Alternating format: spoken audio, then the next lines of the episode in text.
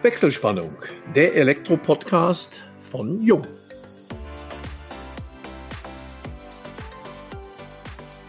Hallo und herzlich willkommen zu unserem heutigen Jung-Podcast unter der Überschrift Vom Informatiker zum Elektromeister und zurück. Wie kaum ein anderes Gewerk befindet sich das Elektrohandwerk im digitalen Wandel und nimmt dabei eine Schlüsselposition ein. Grund genug für uns, es in den digitalen Fokus zu rücken. Wechselspannung, so heißt der neue Jung Elektro Podcast. Interessante Unternehmerpersönlichkeiten aus dem Elektrohandwerk, Vertreter von Verbänden und Bildungseinrichtungen, das sind die Partner für unsere spannenden Dialoge. Heute begrüßen wir Horst Schönfelder bei uns.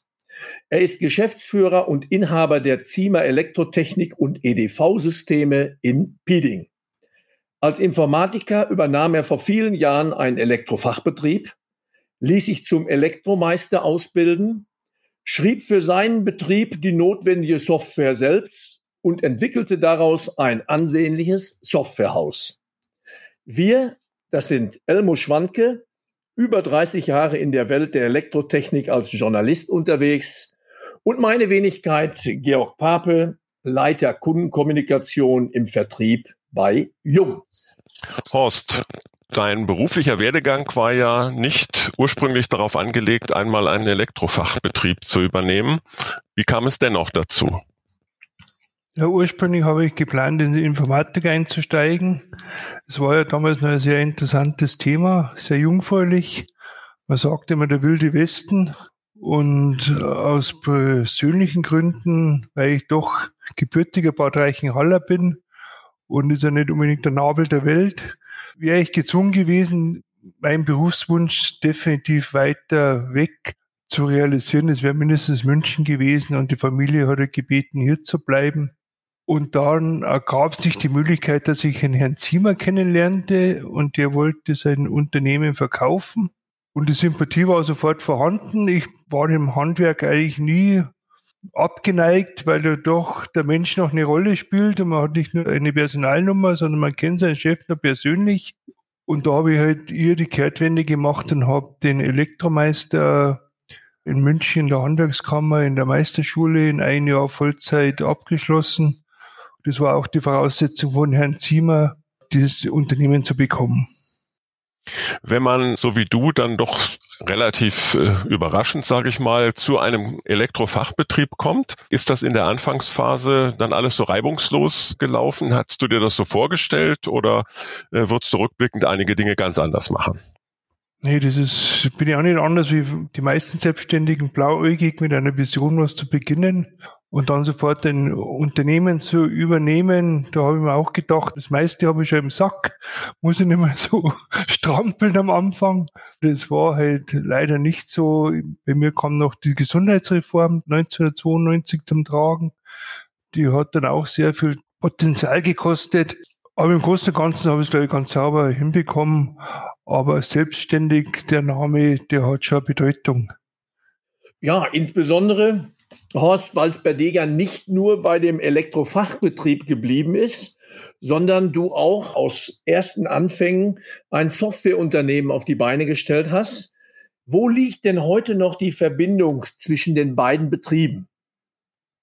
Die Verbindung ist einfach dahingehend, dass das jetzige Elektrounternehmen die Validierung der Software übernimmt. Also man sagt, man hat so einen Spruch, die Banane reift beim Kunden. Das versuchen wir bei unserem eigenen Unternehmen, diesen Reifevorgang durchzuführen. Das heißt also, die von dir oder euch entwickelten Softwaretypen, die EDV, wird bei euch im Handwerkunternehmen ausprobiert, eingesetzt und dann im Grunde optimiert und somit im Grunde die reife Banane auf den Markt gegeben. Richtig, das ist das Ziel. Also ihr entwickelt und lasst bei euch im eigenen Elektrofachbetrieb testen, kommen die Anstöße aber auch direkt aus dem Elektrofachbetrieb und die Anforderungen an euch? Ja, es kommen natürlich die Anstöße auch an, und Ideen von unseren Kunden, steht außer Frage. Dann haben wir hier den Bereich Beratung, wo wir ja noch mit anbieten, Qualitätsmanagementberatung, wo ich selber noch tätig bin, sehr aktiv. Das ist so mein Steckenpferd bei den Elektrokollegen Da nimmt man natürlich auch sehr viel Sachen mit, wenn man das am Arbeitsplatz auditiert. Und so werden halt die Punkte bei uns bewertet, dann in einem Gremium betrachtet und dann zielgerecht umgesetzt. Als du dich entschlossen hast, ein eigenes Softwarehaus zu gründen, die erste Software, die du geschrieben hast, war ja nur für dein Unternehmen geschrieben. Ist das richtig? Korrekt. Ja. Und dann hast du dich irgendwann entschlossen, es auf den Markt zu bringen und ja letztendlich ein eigenes Softwareunternehmen dem Elektrofachbetrieb an die Seite zu stellen. Du hattest ja gesagt, auch schon der Übergang, einen eigenen Elektrofachbetrieb zu übernehmen und zu leiten, ist ja mit Schwierigkeiten verbunden. Was hat dir die Zuversicht gegeben, dann noch ein Softwarehaus dem Elektrofachbetrieb an die Seite zu stellen und damit ja auch in einen schon damals zumindest einigermaßen gut besetzten Markt einzutreten? Ja, das war so ein schleichender Beginn. ich, ich musste halt damals durch die Projekte, war die Dokumentation sehr wichtig und da war halt im CAD-Bereich hauptsächlich das AutoCAD auf dem Markt. Das war natürlich schon von der Bedienung sehr sportlich, das parallel zu machen. Das war eigentlich der Startschuss. Damals natürlich auch damals die wirtschaftliche Situation, wo der Kostendruck oder die Kampfpreise, die was auf dem Markt waren für einen jungen Meister, das war bei mir schon sehr traurig, will ich sagen. Ich habe mir die Wochenende um die Ohren geschlagen und Angebote abgegeben und bin dann mehr oder weniger immer, wie sagt man so schön, mit der blutigen Nasen rausgegangen aus den Verhandlungen und da habe ich mir gesagt, wenn ich kalkuliere, brauche ich Details, ich brauche die Materialpreise, ich benötige genau den Faktor Zeit. Und das brauche ich nicht einfach im Pauschalen, sondern detailliert um rückkalkulieren zu können. Und das war halt dann eigentlich der Beginn, wo ich mir dann selber halt die Leistungen erstellt habe, mit im Detail mit den Artikeln und auch mit den Einzelpreisen, wie die Minutenwerte. Und somit war ich dann in der Lage, halt meine Konkurrenten im Detail rückzukalkulieren. Das war eigentlich mein erstes Produkt auch. Man kennt es ein bisschen aus der Kalkulationshilfe und ich habe es halt, halt detaillierter mehr aufgebaut. Weil mit der Kalkulationshilfe war ich nicht so sehr erfolgreich. Und der Hersteller meiner Software, die was sich damals einsetzt, der hat das halt erfahren und hat gemeint, das wäre eine ganz tolle Geschichte und hat dieses Produkt einmal sich mit aufgenommen. Das war eigentlich so der Beginn. Und wie ich dann mit der Idee zur Blitzschutzhersteller gegangen bin, dann hat er gesagt, das finde ich toll, aber wenn wir CAD wäre mir deutlich lieber. und dann habe ich der CAD aus Leidenschaft angefangen, für Blitzschutz zu machen. Und das war dann so erfolgreich, dass ich dadurch die Möglichkeit hatte, das im Elektrobereich weiter zu entwickeln. Da konnte man dann auch einen Entwickler leisten. Und so hat es halt immer so seinen Werdegang genommen. Und zum Schluss habe ich dann aus dem CAD Elektro konnte so viel Kapital generieren, auch mit Hilfe der Bank. Mir meine große Vision, ein betriebswirtschaftliches System zu bauen, wo zu 100 Prozent auf Elektro passt, zu entwickeln. Und das mache ich heute noch mit großer Leidenschaft. Das heißt also im Grunde, das sind ja alles Fähigkeiten, die lernt man nicht auf der Meisterschule. Also das war sicherlich das Handwerkliche in der Elektrotechnik. Und dann kann man da sagen, dass du im Grunde aus deinem Hobby der Programmierung, der computergesteuerten Zeichensysteme dann eben auch eine Passion, sprich ein zweites Unternehmen gegründet hast. So wie ich dich verstehe, ist das Handwerk natürlich der goldene Boden und das Hobby ist dann die EDV gewesen und mittlerweile sieht das vielleicht fast schon umgekehrt aus. Genauso war es auch. Zuerst musste die Elektrofirma die EDV stützen und da war ja auch die EDV ein Teil der Elektrofirma. Es wurde, war damals nicht getrennt und wie das Ganze dann irgendwie eine andere, andere Lage bekam und haben wir uns halt entschieden, ein eigenes Unternehmen draus zu machen. Und jetzt ist so, dass eigentlich die Softwareunternehmen das stärkere Unternehmen ist. Aber Elektro nicht unterstützen muss, weil das ist eine Grundlage von meinem jetzigen Betriebsleiter. Er muss mindestens 20 Prozent Gewinn vom Umsatz generieren, um die Systeme auch in der Wirtschaftlichkeit im Detail bewerten zu können. Ja, worin unterscheidet sich denn dein Unternehmen maßgeblich von anderen oder die Frage vielleicht konkretisiert, Gibt es auf dem deutschen Markt eine ähnliche Konstellation, wo also wirklich ein reinrassiges Handwerksunternehmen Hand in Hand mit einem Softwarehaus geht? Oder ist das nach deinen Kenntnissen einmalig? Aktuell wüsste ich es nicht mehr. Es gab früher, ich weiß es, den Hersteller nicht, gab es schon einen Hersteller, der war auch Elektriker und hatte ein eigenes Softwarehaus, dann der Herr Rutzmoser. Mit KWB, glaube ich. Jetzt heißt die Firma KWB. War auch ursprünglich Elektriker. Aber jetzt aktuell, glaube ich, bin ich jetzt der Einzige auf dem Markt, der was dieses Prädikat sich auf die Fahnen schreiben darf. Du hast ja deine Software auch aus der eigenen betrieblichen Situation im Elektrofachbetrieb heraus entwickelt, weil du nicht zufrieden warst mit dem Status, was Kalkulierung und Planung anbelangt und hast ja letztendlich dann die Softwarelösungen deinen Kollegen mit dem eigenen Softwarehaus zum Kauf angeboten, zur Nutzung angeboten. Haben sich diese Problemlagen im Laufe der letzten, ja, man muss ja schon sagen, in deinem Fall über 25 Jahre geändert oder ist das Handwerk, steht es immer noch vor denselben Problemen? Nein, also ich, ich war ja damals auch nicht der erfolgreichste Geschäftsmann. Ich habe damals auch die Situation gehabt, dass teilweise das Ergebnis in keinster Weise mit dem Umsatz zusammenstimmte. Und diese Situation ist heute noch genauso. Damals hatte ich umso mehr Umsatz, umso weniger Ertrag. Und das hängt natürlich auch zusammen, dass man manche Prozesse im Unternehmen dann einfach nicht mehr greifen, weil man halt vom Kunden dann irgendwo getrieben wird man ist nur noch am Reagieren. Und das Gleiche stelle ich heute trotz dieser guten Auftragslage, was man wer doch die Republik eigentlich sagen kann, stelle ich es genauso fest. Umso höher der Umsatz, umso geringer der Ertrag. Und die Probleme sind die gleichen geblieben.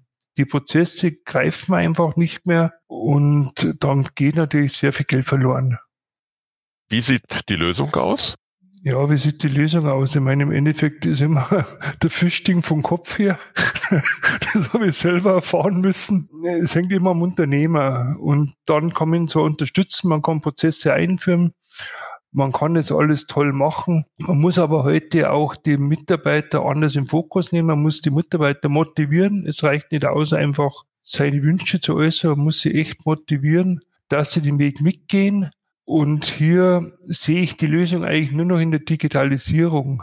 Wenn nicht mehr der Chef in dem Sinn der ist, der was das fordert, sondern die Systeme dieses fordern innerhalb der Bedienung, ist es der mobile Monteur, wie es schon immer sagt, mehr oder weniger das mobile Gerät, wo der Monteur beim Kunden alles erfasst. Und wenn man hier Workflows einbaut und dementsprechend die Systeme so gezielt einsetzt und auch programmiert, dann kann man das natürlich deutlich leichter erreichen wie jetzt vor 10, 15 Jahren. Da war das ja undenkbar. Also nach Industrie 4.0 reden wir von Handwerk 4.0.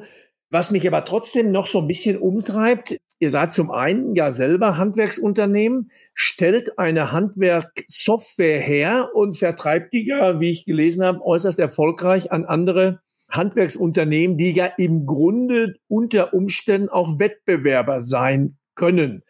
Was habt ihr da für Erfahrungen gemacht, wenn man sich quasi ja den Wettbewerb ins Haus holt, um mit deren Software das eigene Unternehmen zu optimieren? Oder trennt ihr das so stark voneinander, dass diese Problematik gar nicht zum Tragen kommt. Ja, das ist bei uns ein weniger Problem, weil wir sitzen in Bad Reichenhall oder wie gesagt, Bieding, das ist ein Vorort von Bad Reichenhall.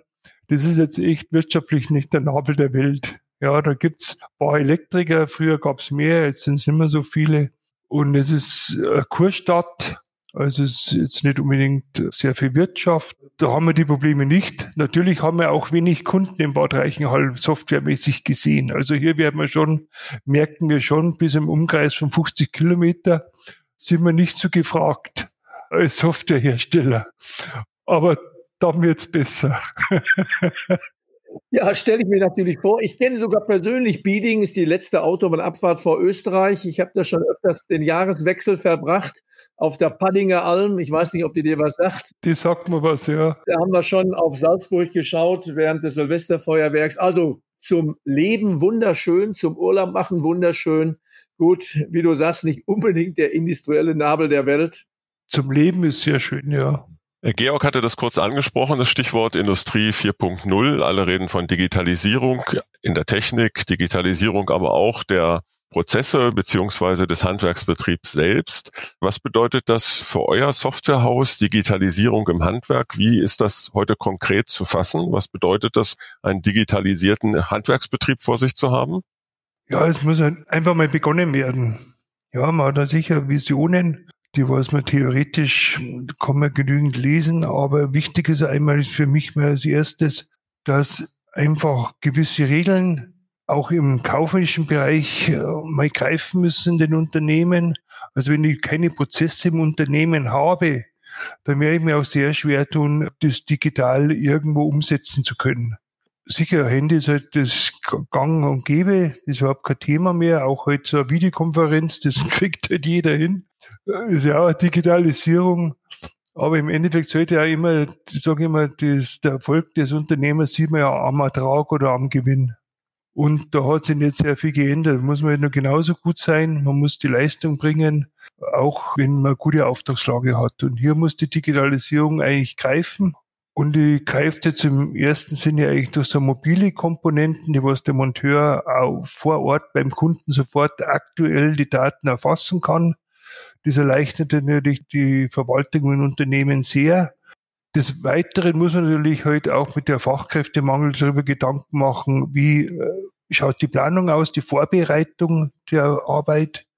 Ja, da wird man wahrscheinlich in der Zukunft ganz anders rangehen müssen wie jetzt. Man hat nicht mehr den tausendprozentigen Handwerker heute vor Ort, man hat einen Spezialisten, die muss man auch dementsprechend seine Vorarbeit leisten. Und da in dem Bereich muss man halt am stärksten jetzt in der Digitalisierung meiner Meinung nach einmal am Fokus legen. Ja, du sprachst eben schon an, Fachkräftemangel. Da kommt dann wieder die geografische Lage in Bad Reichenhall zum Tragen. Aber ihr habt ja auch einen Standort in der Nähe von Frankfurt, Flörsheim. Und da habe ich auch gesehen, sucht ihr auch immer wieder neue Kollegen für euer Unternehmen. Ja, wie stellt sich das in der heutigen Zeit dar? Corona zum einen spielt das auch mit rein und Fachkräftemangel zum anderen. Ja, das ist ein schwieriges Thema. Wir haben jetzt selber bei uns in Bad Reichenhall ein Jahr einen Monteur gesucht. Ein Jahr lang. Ein Jahr. Ja, es kamen zwar Bewerber, aber es waren jetzt nicht unbedingt unsere Wunschkandidaten, muss ich gestehen. Und da legen wir schon sehr viel Wert. Wir haben ein fantastisches Team und da wollen wir halt dementsprechend auch diese Qualität beibehalten. Haben wir jahrelang dafür gearbeitet. Im Ausbildungsbereich ist besser geworden. Da findet man immer jedes Jahr einen Kandidaten. Da legen wir auch einen großen Schwerpunkt. Und den jetzigen Kollegen, was wir dazu gewinnen konnten, der kam aus privaten Gründen nach Bieten und hat sich für uns entschieden. Das ist sehr erfreulich und ein sehr toller Kollege auch. Also dieser Fachkräftemangel, den kann man einfach nicht mehr wegreden. Ja, ob man den jetzt mit Leihmonteuren kompensiert, das kommt natürlich bei größeren Unternehmen, ist das natürlich eine gute Option. Aber so ein klassisches Unternehmen wie wir mit sechs produktiven Mitarbeitern, da legt der Kunde schon Wert auf gewisse Qualität, Sicherheit. Er muss sich ein bisschen wohlfühlen. Und wie man das lösen kann, sei dahingestellt. Auf der anderen Seite kann man auch natürlich die Frage stellen, brauche ich unbedingt einen Elektriker, der was ein Kabel von A nach B legt? Ja, ist die nächste Frage. Wann muss in Zukunft der Fachmann kommen? Und ich glaube, das ist jetzt das Kernthema, auf was wir uns eigentlich fokussieren sollten. Ab wann benötige ich genau den Fachmann? Ja, wie viele Tätigkeiten kann ich mit Helfern kompensieren? Und mit der guten Projektvorbereitung. Ich glaube, das wird ein großes Thema der Zukunft sein. Du bist ja nicht nur Geschäftsführer deiner Unternehmen, sondern auch noch Auditor bei der DEKRA. Welche Tätigkeit verbirgt sich dahinter? Ja, das ist ganz lustig. Im Jahr 2000 war das, glaube ich, ja, 2000 war in einer Situation als Elektriker Meister, wo ich mich gefragt habe, warum mache ich das Ganze? ich habe also sehr viel Umsatz gemacht, aber wenig Gewinn und hat, ich war ja aktiv bei der Bergwacht damals noch und habe einen Bergwachkollegen gefragt, der war QMB bei einem großen Unternehmen und mir Leid geplagt. Und dann hat er mir damals gesagt, ihr kommt einmal bei mir ins Haus und schaut sich die ganze Situation an. Und das Ergebnis war ich sehr nüchtern. Er hat gesagt, wir müssen nur einen einzigen Mitarbeiter auswechseln. Das bist du ja, du machst eigentlich alles, was du nicht machen sollst. Das, was du machen sollst, machst du nicht. Und das war für mich die Geburtsstunde fürs Qualitätsmanagement. Und irgendwann wollte ich nochmal was für mich machen, wollte mich noch weiterbilden. Und dann bin ich auf diese QM wieder zurückgestoßen, habe da meine Lehrgänge alle abgearbeitet und bis zum externen Auditor. Und dann kam halt die Anfrage von der DK, ob ich hier Interesse hätte, als externer Auditor zu arbeiten. Ja, das hört sich interessant an. Und heute auditiere ich im Auftrag der DK so an die zehn Unternehmen, aber nicht aus dem Elektrobereich, sondern hauptsächlich aus dem IT-Bereich in der Automobilindustrie. Mhm. Das heißt also, aus dieser Zeit oder aus diesem Bereich des Qualitätsmanagement kommt dann auch so die Aussage auf deiner Homepage, wer aufhört, besser zu werden, hat aufgehört, gut zu sein. Also ein stetiger Optimierungsprozess, wenn es auch, wie du eben sagtest, so weit geht, dass da oben an der obersten Stelle angesetzt werden muss. Also man, man darf nie vergessen, ich habe mir auch gedacht, wie ich damals mich selbstständig mache, ich bin Chef und es reicht vollkommen aus, Chef zu sein. Bis man halt feststellt, dass man der ist, der was als Vorbild fungieren muss und dementsprechend die Ergebnisse liefern muss. Ja, das ist einfach so. Wenn du deinen Kollegen, wir haben ja einzelne Schwachpunkte so in den Prozessabläufen thematisiert, wenn du denen einen guten Rat geben würdest, wie sie sich in der Zukunft aufstellen müssten oder sagen wir mal so drei Stichpunkte, was müssten sie tun, damit sie in Zukunft erfolgreicher werden? Ja, was müssten sie tun? Also erfolgreich ist in der Regel, wenn jetzt ein Kollege äh, neu anfängt, in der Startphase ist am erfolgreichsten, weil da arbeitet er selber, auf gut Deutsch sagt, hier kocht der Chef. Das kommt immer gut an. Dann kann man sagen, der zweite, dritte Mann, den kriegt man auch noch selbst ausgesucht, kriegt man auch noch ganz gut gebacken. Und mit zunehmender Größe des Unternehmens fangen halt die Probleme dementsprechend an. Also ich kann nur einen Tipp geben, wenn einer sich selbstständig macht, dass er hier in einer Anfangsphase schon dementsprechend seine Infrastruktur so aufbaut, auch seine digitale Infrastruktur, die was später im größeren Unternehmen angenommen fünf bis zehn Leuten auch greift, dass er das jetzt im Kleinen schon mal beginnt und dann konsequent die Kennzahlen im Auge hat und über die Kennzahlen das Unternehmen führt. Also im Endeffekt, was hilft mir, wenn der Monteur sagt, es gibt keine Probleme auf der Baustelle? Das habe ich lange gehört. Man muss als Chef einfach die Kennzahlen wissen wie viele Stunden sind kalkuliert, wie viele Stunden habe ich jetzt schon verbraucht und wie viel Prozent ist auf der Baustelle im Verhältnis zu den Prozentzahl der Stunden montiert worden. Und wenn ich diese Kennzahlen halt nicht habe, dann, dann geht das Ganze einfach in eine andere Richtung. Also über Kennzahlen führen und dementsprechend diese digitale Investition vernünftig tätigen.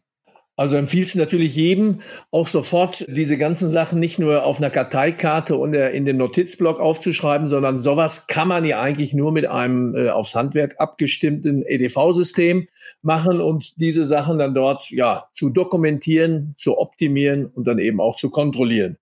Ja, jetzt würden wir noch ganz gerne auch ein bisschen was über den Mensch Horst Schönfelder erfahren.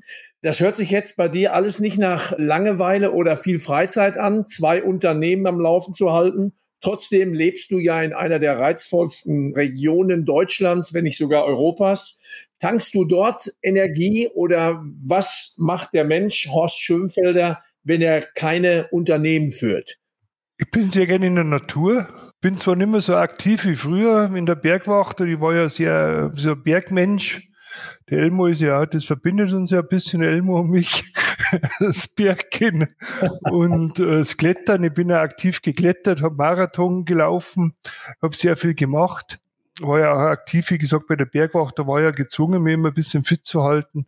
Das mache ich nicht mehr. Ich bin jetzt mehr Genussmensch geworden. Ich trinke halt gern auch ein Glas Rotwein und mit einem schönen italienischen Essen, bin Italien-Liebhaber und gehe gemütlich mit meinem Hund spazieren und mache eine schöne Radtour, immer noch ohne Elektrounterstützung, da lege ich Wert drauf, aber nicht mehr aus Stress, sondern rein aus Genuss. Und viel mehr Ansprüche habe ich eigentlich nicht. Bin kein Golfer, brauche das auch nicht, muss auch nicht die ganze Welt sehen. Einfach das genießen und irgendwo Mensch sein und ein paar mal irgendein schönes Essen machen, das reicht mir vollkommen aus. Ja, wunderbar. Also jetzt müssen wir uns erstmal bei allen Golfern hier so ein bisschen entschuldigen. Ich bin leider auch kein Golfer. Euch beiden sieht man die sportlichen Aktivitäten ja an, mir dummerweise nicht. Ich gehe aber auch ganz gerne in die Berge. Ihr habt ja direkt vor der Haustür auch einen ganz ordentlichen Klettersteig, wie ich aus der Vergangenheit noch weiß. Den Staufen, die Staufener Nordwand, glaube ich, geht's hoch. Also insofern bleibt auf jeden Fall dann noch ein bisschen Zeit, eben aus dem stressigen Alltag abzuspannen und ein bisschen Rad zu fahren, ein bisschen zu wandern und äh, ja, wo geht's nach Südtirol hin, wenn dann Corona uns mal wieder reisen lässt? Ich gehe mal ein Stückchen weiter wie Südtirol. Ich will noch ein bisschen mehr das italienische, das richtige italienische erleben. Wir haben einen, ja. Einen guten Freund, der ist Bildhauer, der ist in Apulien. Da fahre ich alle zwei Jahre mal runter und sonst fühle ich mich da im Gardasee und in dem Bereich sehr wohl. Ja, der lässt sich ja sehr gut leben. Ja, Georg, ich muss noch mal korrigieren. Du sprachst von der schönsten, einer der schönsten Regionen Europas und meintest damit den Bad Reichenhaller Raum, das Berchtesgadener Land. Du hattest aber ganz vergessen, äh, das Oberallgäu zu erwähnen und hier insbesondere Bad Hindelang. Aber nichtsdestotrotz, du hast recht, äh, Horst lebt in einer sehr schönen Region. Damit sind wir auch am Ende unseres Gesprächs. Vielen Dank, Horst, an dich. Und damit schalten wir für heute die Wechselspannung frei, bedanken uns bei allen Zuhörerinnen und Zuhörern ganz herzlich. Wir hoffen, es hat euch Spaß gemacht und wenn das so ist, freuen wir uns natürlich über eure Weiterempfehlung. Und falls ihr Fragen haben solltet, beantworten wir euch diese gerne unter kundencenter.jung.de. Wir freuen uns auf euch beim nächsten Wechselspannungstalk, dem Jung Elektro Podcast. Ja, danke Elmo, danke Georg. War eine schöne Zeit. Und ich hoffe, wir können uns auch mal irgendwann wieder live in die Augen schauen. Im Augenblick sieht es ja nicht so aus. Ja, ne? das hoffe ich natürlich auch. Das hoffe ich auch, ohne nicht natürlich zu erwähnen, dass in Schalksmühle im Sauerland auch wunderschön ist. In dem Sinne. Ja, danke.